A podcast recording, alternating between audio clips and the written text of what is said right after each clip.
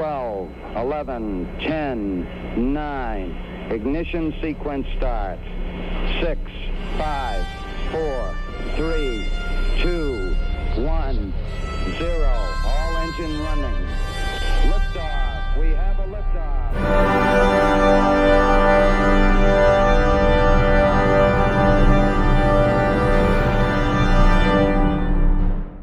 Hallo und herzlich willkommen zur sechsten Folge vom Countdown Podcast.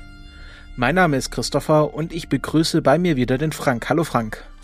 Hallo Christopher.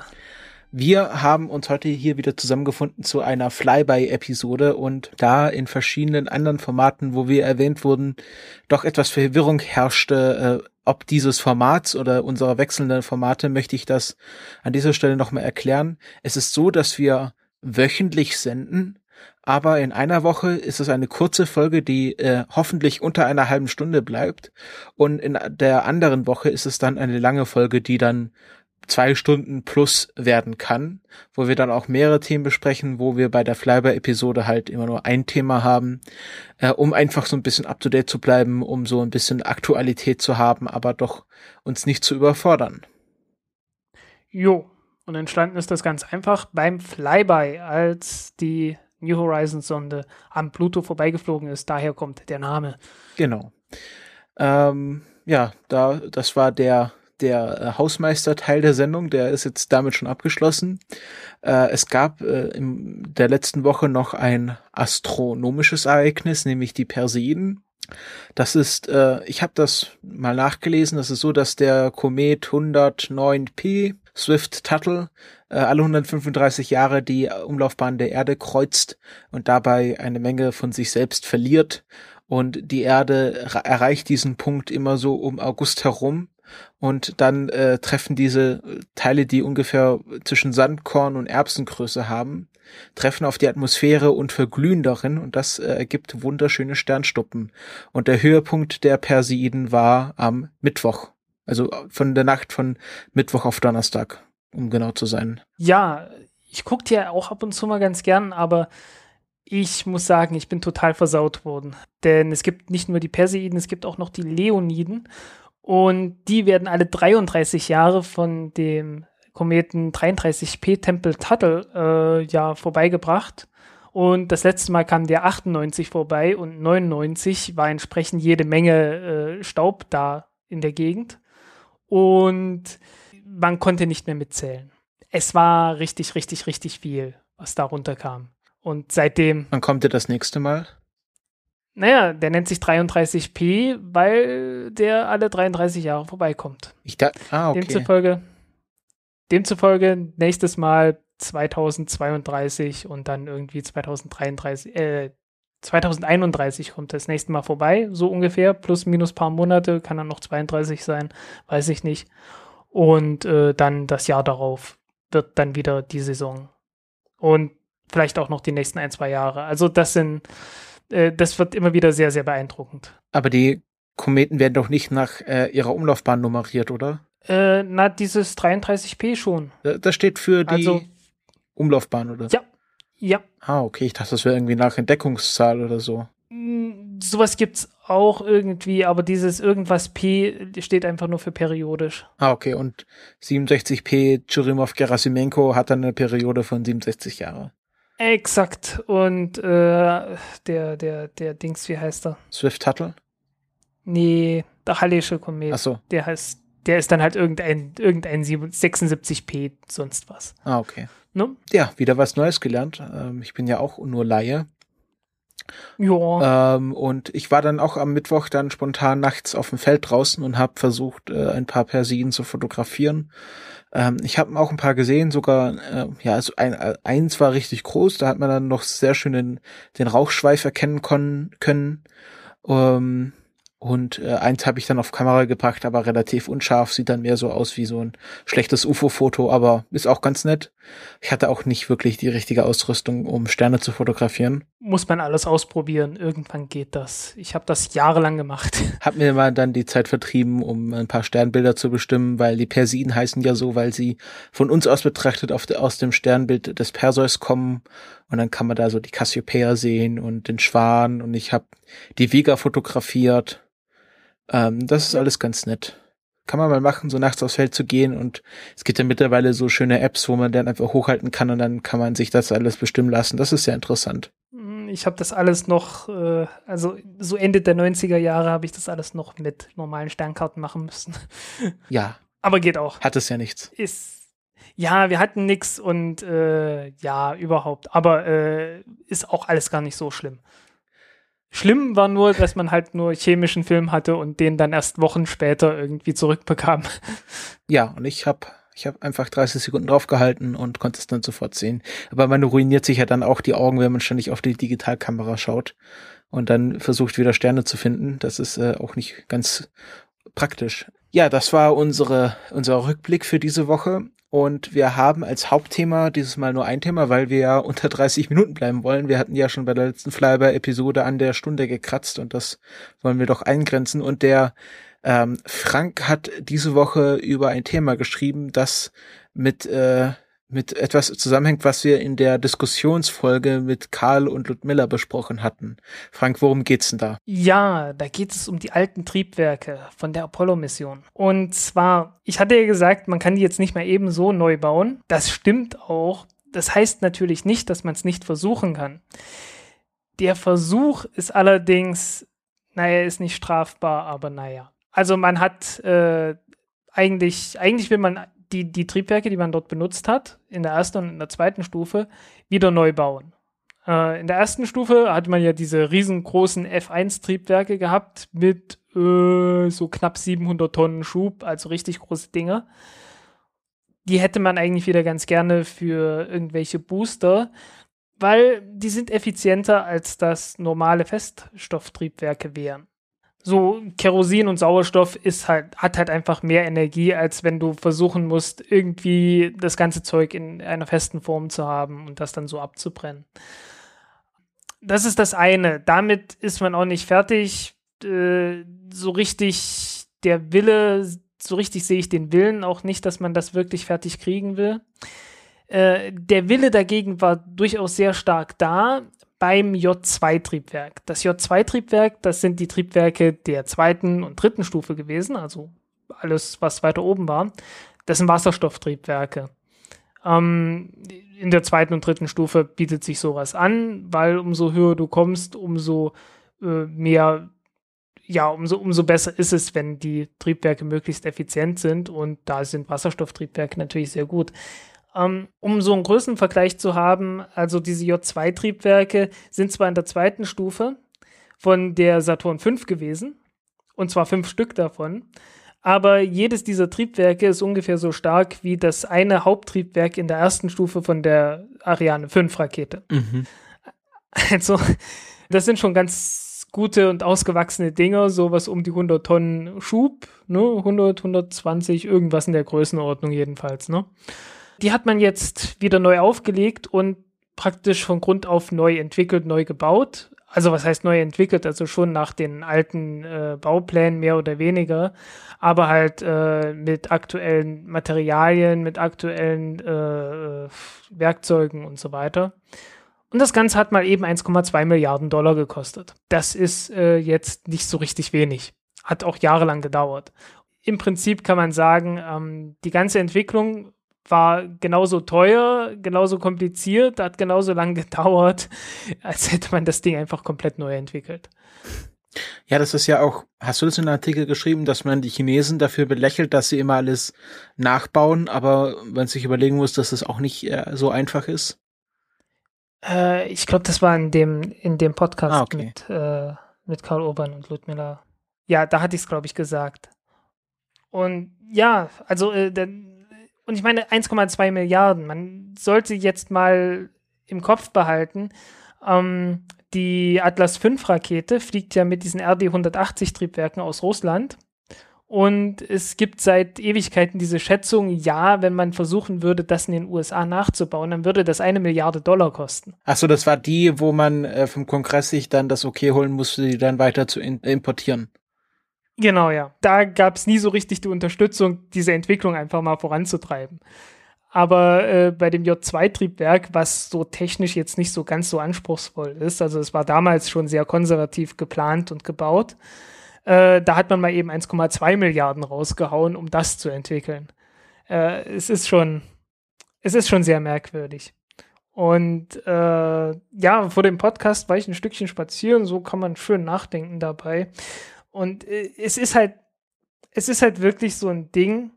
Äh, es gibt viele Leute, die die Raumfahrt dafür kritisieren, dass das Ganze eine völlig korrupte Veranstaltung ist. Und äh, man bemüht sich wirklich nach Kräften, das immer wieder zu bestätigen. es, ist, es ist wirklich schlimm. Äh, ja. Was, was soll man dazu sagen? Ne? Es, ist, es sind halt einfach riesengroße Ausgaben, die man macht. Und am Ende kommt nicht viel raus. Denn dieses J2-Triebwerk, das hat man jetzt entwickelt und äh, hat dann große Überraschung. Man hat festgestellt, äh, für die zweite Stufe ist das eigentlich zu groß. Zumindest am Anfang. Das SLS soll ja am Anfang relativ klein werden, nur 70 Tonnen Nutzlast haben. Und äh, wenn man dann das Triebwerk in der obersten Stufe benutzen würde, hätte das viel zu viel Schub. Und von daher hat man dann gesagt, ja, ist ja schön und gut, dass ihr das jetzt alles entwickelt habt, aber das kommt jetzt in die Mottenkiste und wird dann irgendwann in den 2020er Jahren vielleicht mal wieder rausgekramt. Wenn man dann die größeren Triebwerke braucht. Ja. Und was ist das, welches Triebwerk wurde jetzt getestet äh, letzte Woche? Ähm, das Triebwerk, das jetzt getestet wurde, war ein Space Shuttle Triebwerk. Da hat man gesagt, ah, Leute, baut doch noch mal ein paar neue von diesen Triebwerken. Weil man hat ja gesagt, das SLS soll in der ersten Stufe die äh, Triebwerke vom Space Shuttle, die, äh, die, die Wasserstofftriebwerke vom Space Shuttle auch mit benutzen. Und davon hat man natürlich noch eine ganze Reihe auf Lager und äh, es waren natürlich auch eine ganze Reihe in den Shuttles verbaut. Von daher kann man die natürlich benutzen, aber die gehen einem dann halt auch relativ schnell aus, weil die kommen ja nicht wieder zurück, anders als beim Shuttle. Mhm. Und dann hat man jetzt gesagt, gut, damit wir sicher sein können, dass wir dann später auch noch fliegen können, dann müssen wir halt wieder äh, neue Triebwerke bauen. Und hat man gesagt, okay, äh, baut mal sechs neue von den alten die RS25D Triebwerke. Und irgendwann will man jetzt noch eine E-Variante davon bauen, die dann äh, ja höhere Leistung hat, bisschen weniger Marge für Wiederverwendbarkeit und sowas. Äh, sonderlich viel habe ich davon noch nicht gehört, um ehrlich zu sein. Aber was man jetzt halt gemacht hat, ist, man hat zum ersten Mal mal wieder ein neues äh, Triebwerk vom Space Shuttle gebaut und äh, das getestet und äh, groß gejubelt. Ah, Im Wesentlichen. Aber wirklich viel gebracht hat es nicht. Nö. Auch keine neuen Erkenntnisse oder sonst was. Das sind einfach die exakt gleichen Triebwerke, die man jetzt. Also so, als würde man den, den Oldtimer aus der Garage holen und versuchen, ob er noch anspringt. Äh, nein, so als würde man den Oldtimer in der Garage neu bauen und dann gucken, ob er noch mal anspringt. Okay. Weil, weil was mich ja aber das hat man auch gemacht. Also man hat auch diese J2-Triebwerke, bevor man jetzt die neu aufgelegt hat, da hat man tatsächlich die alten Museumsstücke, hat man irgendeins nochmal rausgenommen und das nochmal neu getestet. Das hat man tatsächlich damals gemacht, ja. Okay. Und diese, diese RS25, die sollen dann wo reinkommen bei dem SLS? Erste Stufe. Erste Stufe. Ach stimmt. Also ja, ja. du hast ja, du hast ja unten, also die, äh, die, die Sache mit den Stufen ist halt immer so ein Ding. Äh, manche Leute zählen die Booster mit als Stufe, manche nicht und manche nur als halbe Stufe und dann hast du plötzlich eine komische Nomenklatur. Ähm, also, äh, wenn man jetzt sagt erste Stufe, dann ist damit gemeint, okay, in der Mitte die ersten Triebwerke, die beim Start mitgezündet werden. Mhm. Und die Booster werden auch beim Start mitgezündet, werden aber nicht zu den Stufen mit dazugezählt. Okay andere Leute sagen dann, okay, die, die Booster sind dann irgendwie die, die 0,5. Stufe und äh, die erste Stufe ist dann die erste halbte oder wie auch immer. also ja, da gibt es komische Nomenklatur. Und für die äh, oberen Stufen hatten wir jetzt auch keine richtigen Triebwerke für das SLS. Doch, äh, man nimmt dazu die alten RL10-Triebwerke. Ah, okay. Und die RL10-Triebwerke, die gehören zur Centaur-Stufe. Und äh, entwickelt wurden die, ich glaube, erst, der erste Flug war irgendwie 1961 was in der Größenordnung, wurden natürlich weiterentwickelt. Also man, man sollte jetzt nicht sagen, okay, äh, man fliegt jetzt immer noch mit äh, Hardware der 60er Jahre, aber na, es hat sich schon einiges getan, aber ich glaube, seit den 90er Jahren oder so hat sich da nicht mehr so viel getan. Aber richtig viel neu wurde ja jetzt ja nicht entwickelt, oder? Kann man nicht behaupten, nein. Also zumindest, zumindest für dieses SLS-Projekt. Was, was mir jetzt so auffällt, ist, dass ähm, äh, die NASA-Agent oder also die, die, die halt diese Kampagnen für die NASA entwerfen, irgendeine Werbe Werbeagentur wird ja wahrscheinlich dahinter stehen, wird, wird halt so behauptet, ja, Journey to Mars ist dieser Hashtag, der jetzt überall drangehangen wird und äh, und es wurde auch irgendwie so verkauft, als wäre dieses RD25D, ja, so heißt es, ähm, als wäre das irgendwie jetzt was Neues und das ist jetzt das RS. Triebwerk, was uns zu, zum Mars bringen wird. Äh, RS25D, genau. Ähm, und wo ich mir dann halt die Frage stelle, stimmt das oder ist das jetzt nur Werbesprech, PR-Sprech? Naja, dass man zum, dass man damit zum Mars fliegen kann, das ist klar. Das geht irgendwie. Also mit genügend Aufwand kriegt man das hin. Das ist keine Frage, aber dass das jetzt irgendwie neu ist, das ist halt Werbesprech. Okay. Das ist wirklich, also äh, ja, ich habe ähm, ich hab jetzt gedacht, aha, die haben jetzt da ein neues Triebwerk entwickelt und testen das jetzt zum ersten Mal. So kam das für mich, wenn man jetzt nur de, dem NASA-Account folgt und nur, also unkritische Berichterstattung liest, dann kommt das so rüber für, für den Laien. Ja, ist aber nicht so. Alles, was neu kommt, kommt zurzeit von außen. Also von, von den sagen. Russen ist, und. Äh, naja, es, es kommt jetzt auch vieles aus Amerika selber. Du hast von Amazon, der Chef Jeff Bezos hatte ja eine neue Raumfahrtagentur oder so ein, so ein Dingens halt gegründet äh, namens Blue Origin. Und die haben vier Triebwerke entwickelt, BE 1, 2, 3 und 4. Das sind jeweils also komplett unterschiedliche Dinger. Und äh, das BE 3 ist ein Wasserstofftriebwerk, relativ übersichtliches, kleines Ding. Das BE 4, das wird jetzt ein relativ großes Ding sein mit Methan und Sauerstoff im Hauptstromverfahren soll heißen, man benutzt die, äh, die Abgase von der Turbine, die man braucht, um äh, den, den Treibstoff in das eigentliche Triebwerk reinzupumpen. Äh, davon benutzt man die Abgase noch mit als Treibstoff im äh, eigentlichen Triebwerk. Dazu sollte man sagen, dass die Abgase von einer Turbine in einem Raketentriebwerk, also von dieser, von dieser Turbine, die einfach bloß die Pumpe antreiben soll, äh, sind immer sehr reich noch an Treibstoff. Mhm. Man haut da einfach unglaubliche Mengen an Treibstoff und ein kleines bisschen Sauerstoff rein, damit die Temperaturen nicht so hoch wären, dass dir die Turbine einfach wegschmilzt oder verdampft das wäre ja unpraktisch beim Pumpen, ne? Und, und wann, wann soll dieses SLS irgendwann mal fertig werden? Ich meine, wenn die da irgendwie jetzt noch Probleme überhaupt haben, die Antriebe irgendwie auf die richtige Größe zu kriegen? Naja, das, damit hat man ja jetzt keine Probleme. Das war ja auch alles, es, es war ja auch so geplant. Das, also von, das Ganze wurde ja irgendwie per Gesetz erlassen, dass das jetzt entwickelt werden sollte. Und da hat man gesagt, ja, damit es billiger wird, wird nur alte Technik benutzt, also nur, nur vorhandene Technik benutzt. Also das war schon Plan irgendwo, ne? Die aber trotzdem noch weiterentwickelt ist, also teilweise als das, was man zurzeit irgendwie hat. Ja, ja, aber es ist halt alles zusammen nicht wirklich billiger geworden. Das ist halt der Witz an der Sache. Deswegen gibt es ja jetzt diese, dieses New Space, also diese, diese riesengroße Blase rund um die Raumfahrt, die teilweise gerechtfertigt ist, weil halt die alten Firmen äh, sehr viel, also wirklich sehr großen Mist gebaut haben. Wer sind denn die alten Firmen? Die alten Firmen, also naja, das ist jetzt halt die ULA. Die besteht das aus. das ist die halt bestand aus äh, Boeing und Lockheed Martin. Und dann kommen noch eine ganze Reihe andere so dazu. Aber das sind so die wichtigsten. Dazu noch äh, ATK. Okay. Äh, was Theocol war. Das sind die Leute, die die Booster vom, äh, vom Space Shuttle gebaut haben. Und äh, jetzt wohl auch vom SLS bauen werden.